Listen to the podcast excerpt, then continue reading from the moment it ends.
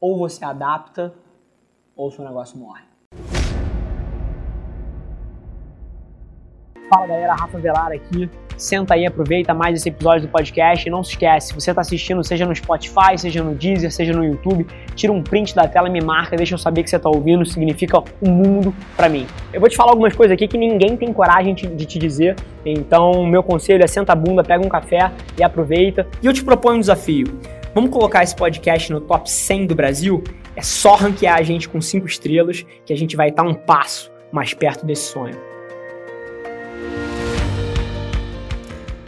E aí, gente, vocês vão ter a oportunidade de dar uma olhada nisso aí, ó. Bate-papo que eu fui convidado para ter lá na Isto onde a gente basicamente navegou o que, que impede as empresas de tomarem as atitudes certas, começarem a investir no digital, começarem a ter os resultados é, que elas poderiam estar tá tendo. E foi um bate-papo muito interessante com a Giovana Pagel, é, onde a gente navegou desde nível de investimento até tecnologia, análise de dados e processos, pessoas e cultura da companhia. Então foi um bate-papo super rico, eu tenho certeza que eles vão tirar uma tonelada de valor. Senta a bunda aí, aproveita.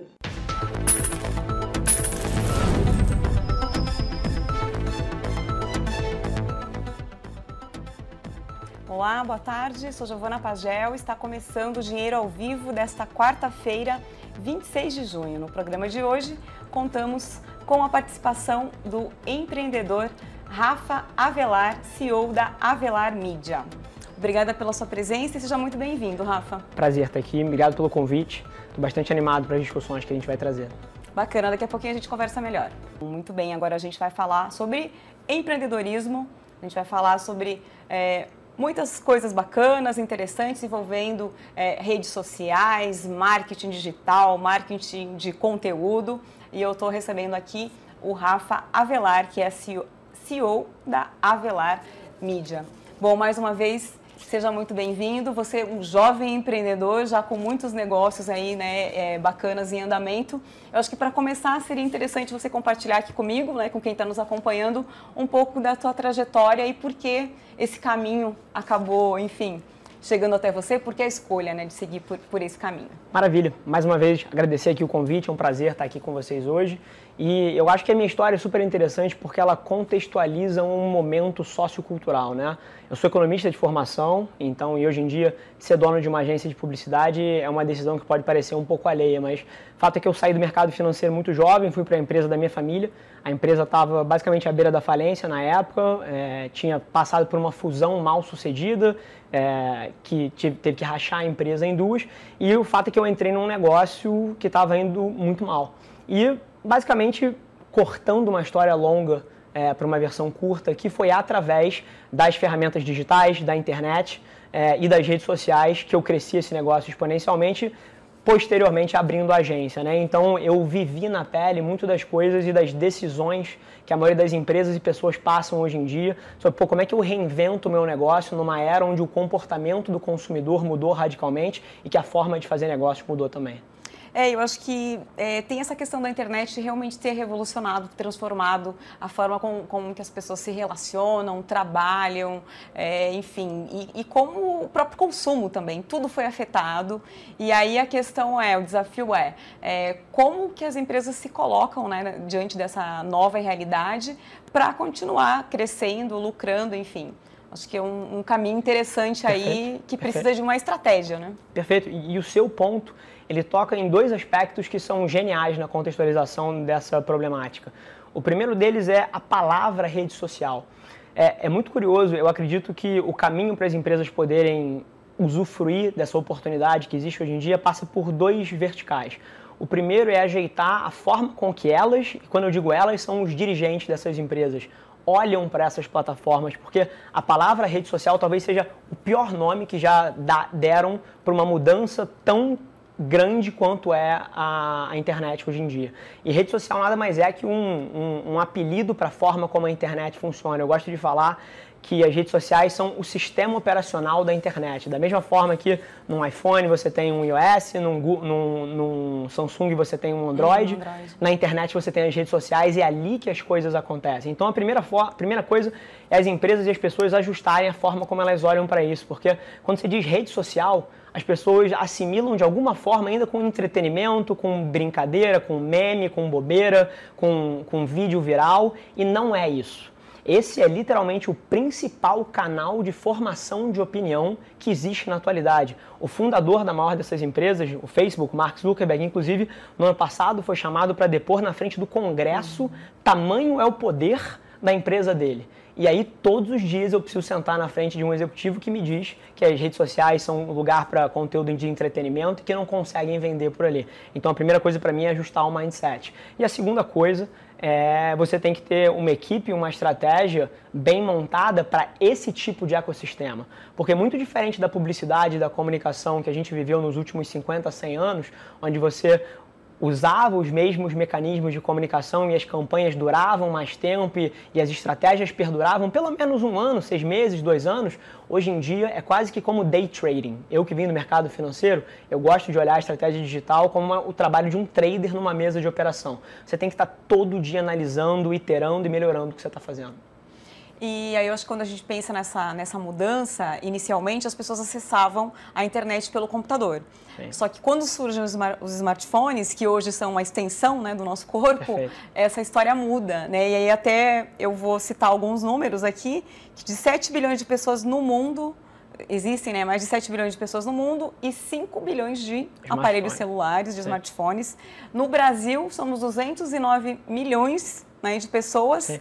e temos mais de 215 né, milhões de aparelhos. de aparelhos. Então, assim, mais aparelho celular do que gente vivendo no, no país. Sim. Então, eu acho que é, como entender isso, que, que as pessoas estão o tempo todo conectadas, de fato, e, e que é isso, todas as relações estão passando por ali, né? Não existe mais o real e o virtual, as coisas estão misturadas, né? Perfeito. E, inclusive, há 10 minutinhos atrás, a gente falando em off aqui, você colocou uma frase muito é, fortu, fortuita, que foi é uma extensão do nosso corpo humano. E eu acredito de fato que os smartphones e a internet, eles materializaram um futuro que lá atrás foi previsto de alguma forma pelos hum. filmes sci-fi, de sim, ciborgues sim. e robôs e não sei o quê. Não foi daquela forma, não tem ninguém com braço mecânico andando por aí, mas os smartphones eles aumentaram a nossa capacidade, capacidade analítica, a gente faz conta mais rápido, processa dados mais rápido, processa informação mais rápido.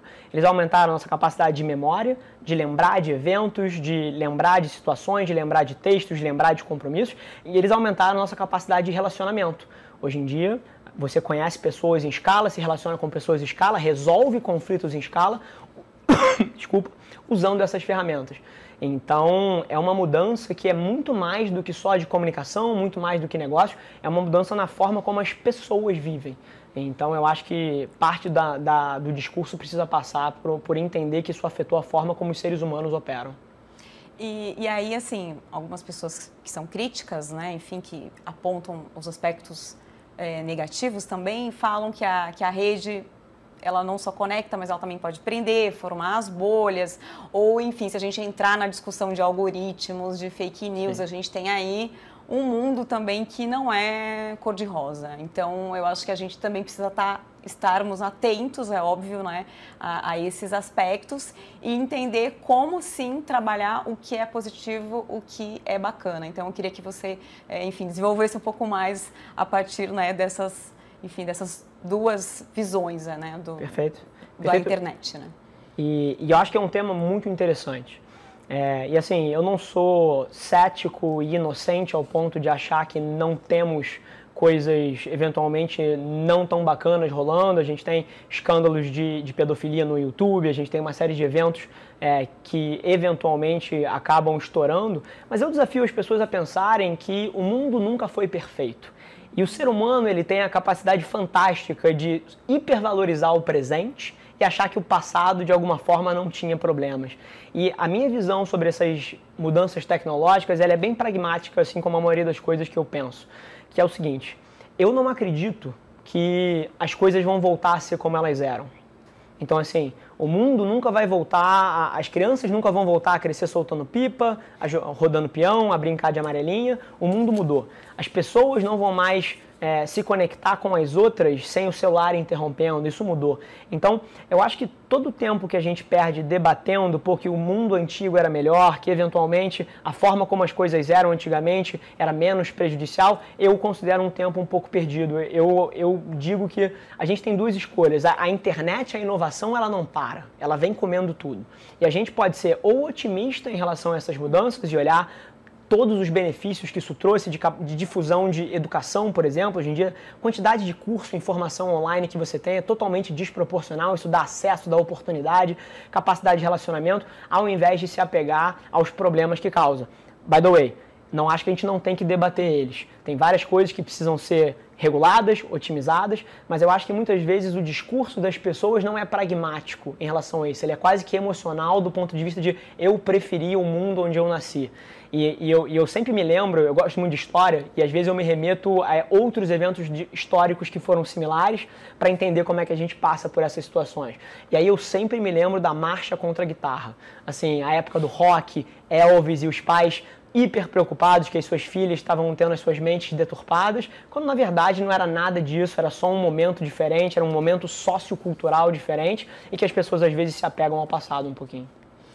Bom, agora a gente queria que a gente falasse um pouquinho de, de estratégia, de negócios. Perfeito. E aí eu acho que, enfim, uma das coisas que você mesmo coloca né, nos seus vídeos é de, defendendo que a estratégia digital é uma batalha né, pela atenção. Perfeito. Que a gente está ali né, disputando a atenção dos. Né, com, dos concorrentes e aí como, como dribla isso, como oferece algo bacana para que a pessoa de, diante desse universo que ela tem de informação e de possibilidades, ela vai parar para te assistir, né? Para ver, Perfeito. Enfim, o que você está oferecendo, o seu produto, o seu serviço. Perfeito. E mais uma vez você foi muito feliz na palavra que você escolheu, que é uma batalha pela atenção.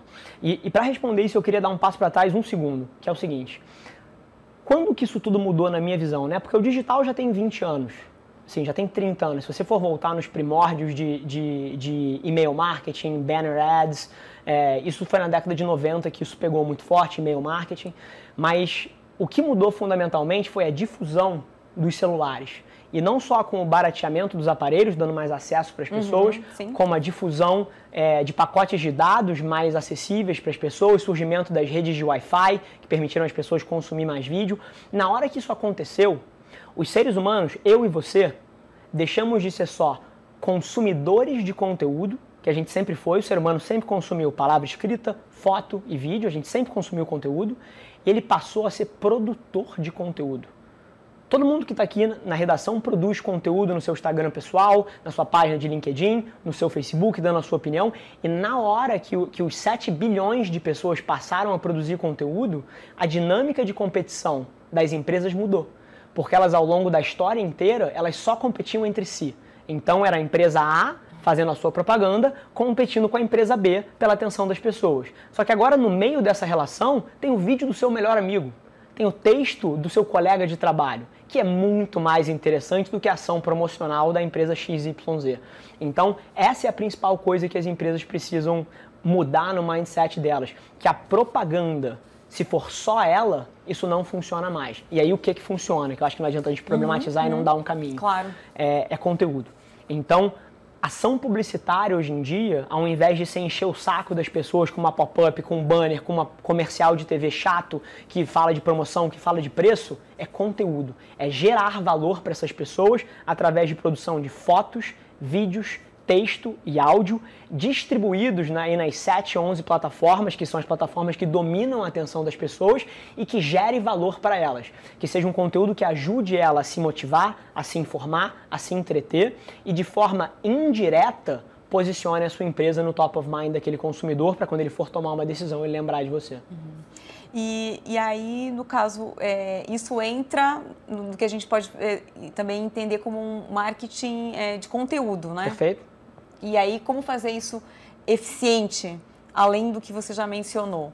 Como que você, eu acho que, a, acho que é, eu queria que você explicasse um pouco é, como que normalmente costuma ser a postura dos teus clientes, né? as principais dificuldades que você tem para mostrar que é possível sim produzir esse conteúdo, né? É, é bacana, que, que não vai ter esse perfil que você, enfim, acabou de explicar e, e chegar até os clientes. Perfeito.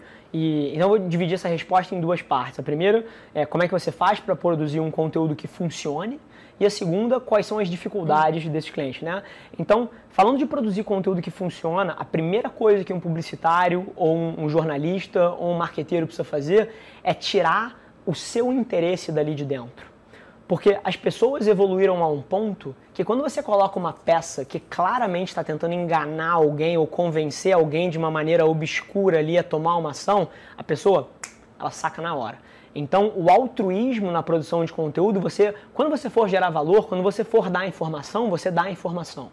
Na hora que for, você for vender, você vende, mas você não mistura as duas coisas tentando enganar alguém. Uhum. Então, o conteúdo ele tem que ser altruísta, ele tem que ser focado no que a pessoa com quem você quer se relacionar quer ver e não com o teu objetivo comercial. Essa é a primeira coisa. Mas, ao mesmo tempo, eu encontro uma dificuldade gigante nas empresas de fazer isso. Por alguns motivos. Pressão por resultado de curto prazo, falta de investimento. Eu, eu, eu colocaria quatro ícones é, dentro de, dessa esfera. Uhum. Pressão por resultado de curto prazo, os orçamentos cada vez mais curtos, mais apertados, pressões financeiras, competição. Isso atrapalha uma visão um pouco mais de longo prazo de construção de relacionamento, que é o que é necessário nessas plataformas.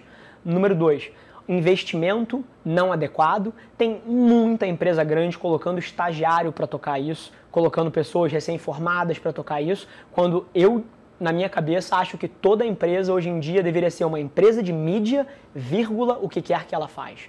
Então, a produção de conteúdo é uma atividade principal daquela empresa. Então, o investimento tem que ser proporcional ali, investir dinheiro real ali dentro. Número dois, investir em ferramentas em análise de dados, porque deixou de ser só da a parte artística, a uhum. parte é, publicitária e passou a ser um jogo de você analisar os dados para tirar os insights e Número 4, você criar na sua empresa uma cultura de pessoas e processos que permitam uma estratégia digital funcionar. O que, que eu quero dizer com isso? Metodologias ágeis, cabeça de teste, aceitar que você fale em pequena escala para poder testar várias coisas. A maioria das empresas não foi feita para isso. O erro, o teste, ele é julgado e as pessoas são coibidas de fazer isso porque sabem que vão ser é, chamadas a atenção se não der certo. Então, as empresas precisam mudar um pouquinho a cabeça delas de teste, iteração, para você criar um modelo de growth hacking bem sucedido. É, porque precisa desse tempo, precisa. né? Não, uh, não é de uma hora para outra que, que vai mudar e que vai acontecer, né? Nada tem, é. Tem esse tempo aí de, de maturação, né? Perfeito. É, e aí, eu queria que você falasse um pouco também é, sobre hum, essa, essa postura que, que você coloca até num dos, dos, dos, primeiros vídeos que eu, que eu vi seu, que você fala dessa, dessa é, dificuldade que as pessoas têm de vencer o medo para agir.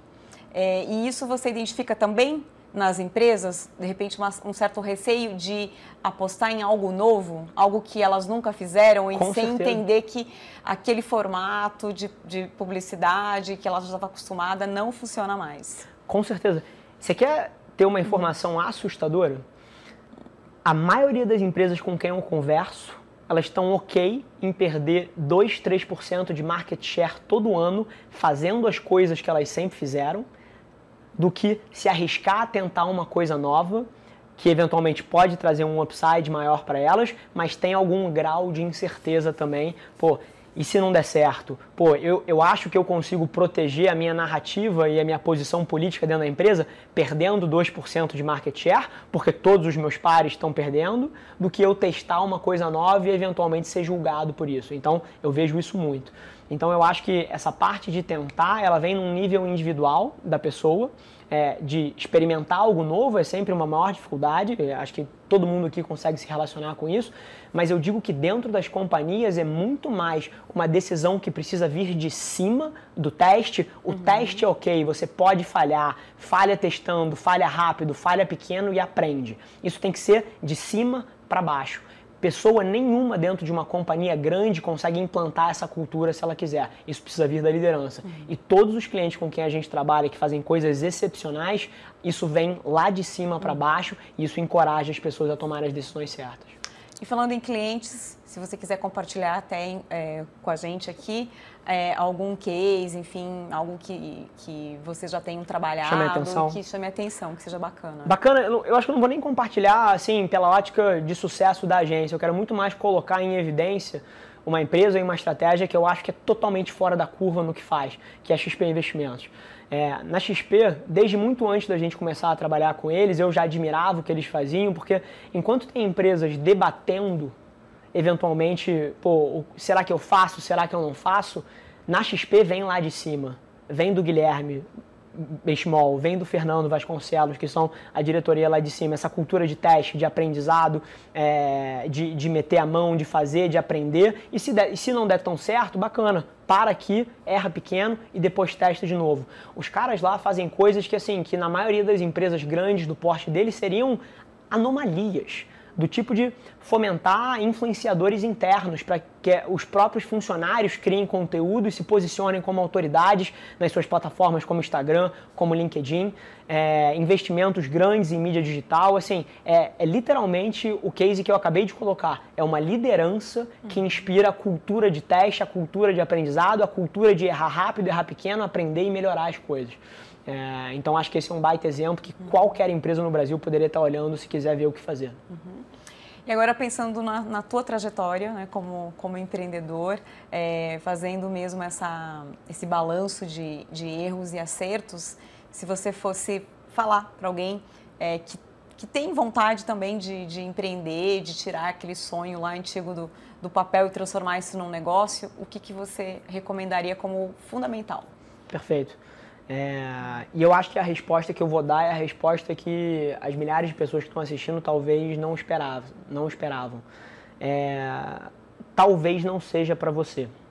Olha que curioso, né? Eu sou um baita de um, de, um, de, um, de, um, de um defensor do empreendedorismo, assim, é o que me move, mas eu não acredito que 90% das pessoas seria feliz nessa trajetória. Porque você empreender, você colocar alguma coisa em existência que só, antes só existia na sua cabeça é, é uma coisa muito glamurosa, é uma coisa muito bacana de você contar a história, mas assim, para você viver essa trajetória, você imprimir a sua vontade no mundo é uma coisa que exige um tipo de DNA específico. E, e, eu acho que o empreendedorismo nos últimos tempos ele foi posto num pedestal, é muito bonito, é muito glamouroso. Um moleque de 22 anos, 21 anos, 30 anos colocar no perfil de Instagram dele que ele é CEO de alguma coisa e falar que captou um round de investimento. Mas assim, o, ninguém conta o resto da história, que 99% dessas empresas não dão certo, que várias dessas pessoas entram em depressão e descobrem eventualmente que pô, aquilo ali não ia os deixar felizes e eles só estavam perseguindo um, um, uma coisa que foi colocada como um item desejável, mas assim, eles não auditaram quem eles eram antes de entrar. Então, ao invés de recomendar que todo mundo empreenda, eu acho que o que eu deixo de dever de casa para as pessoas é dar uma olhada para dentro e ver o que, que você gosta de fazer, o que, que te faz vibrar, o que, que te faria sorrir todo dia se você trabalhasse com aquilo. Porque, eventualmente, para um designer, por exemplo, eu não acho que seja a opção óbvia ele abrir uma agência de publicidade. Porque na hora que ele abre uma agência, o trabalho dele deixa de ser sobre direção de arte, deixa de ser sobre criação e passa a ser sobre gerir gente. E talvez esse cara seja miserável na vida dele, como experiência de vida, uhum. gerindo gente, e ele seja o melhor designer do mundo, trabalhando para alguém que consegue aguentar a pressão de gerir gente. Então, assim, eu acho o empreendedorismo uma ferramenta fantástica para inovação, para crescimento é, do, do PIB do Brasil e acho que o Brasil está dando um show aí de fomentar, de fomentar essas atividades, mas eu não acho que é para qualquer um. Eu acho que o dever de casa é cada um auditar um pouquinho o que é e o que te faz sorrir e mapear as suas ações para lá, ao invés de perseguir cegamente o que está glamorizado hoje em dia. Ou então, ser um empreendedor. Intra. Isso. Perfeito. Eu acho que tem é, Perfeito. essa possibilidade também, né? Que, que nem sempre é valorizado e é muito bem compreendido, né? Perfeito. Inclusive, eu no começo da minha carreira, assim, eu fui um intraempreendedor. Quando eu entrei, quando eu saí do mercado financeiro para a empresa da minha família, é, eu fui um intraempreendedor. E ali eu tive não só a oportunidade de, de aprender um pouquinho antes de tomar as rédeas e fazer eu mesmo, mas além disso eu tive quase que a mesma experiência que eu tenho hoje em dia, porque eu tinha pô, a capacidade de inovar, de testar coisas, de criar, aquilo ali me preenchia como profissional, como, como pessoa, como ser humano. Uhum. Então é uma coisa que eu recomendo com certeza, porque acaba que a forma como eu fui construído, o meu DNA, a criação que a minha mãe teve de mim, me fizeram uma pessoa que aguenta um nível de pressão fora da curva, que tem uma energia acima da média. Então, acredito que eu nasci para empreender, para aguentar os socos na cara que eu levo todo dia. Mas eu não acho que seja para todo mundo. Mas, ao mesmo tempo, intraempreender é quase que como se fosse todos os benefícios sem a pressão exacerbada e sem a tomada de risco também, que é uma coisa que precisa ser levada em consideração. Bacana. Para encerrar, se você quiser deixar aí também é, como as pessoas podem ter acesso, porque você uhum. produz um conteúdo bacana, até para a carreira também. Então, pode deixar o seu contato para quem está aí nos acompanhando. Maravilha. É, é Rafa Avelar ou Avelar Rafa em quase todas as redes. E eu acho que, de fato, assim, se alguns dos temas que a gente debateu aqui interessam a, a um dos telespectadores uhum. aí, é, eu convido eles a darem uma olhada, porque o meu conteúdo tem um diferencial muito, um pouco grande. A maioria das pessoas que produz conteúdo na internet está tentando te vender alguma coisa. Ou o cara quer vender um curso, ou o cara quer te vender uma palestra, quer vender um workshop, quer vender alguma coisa.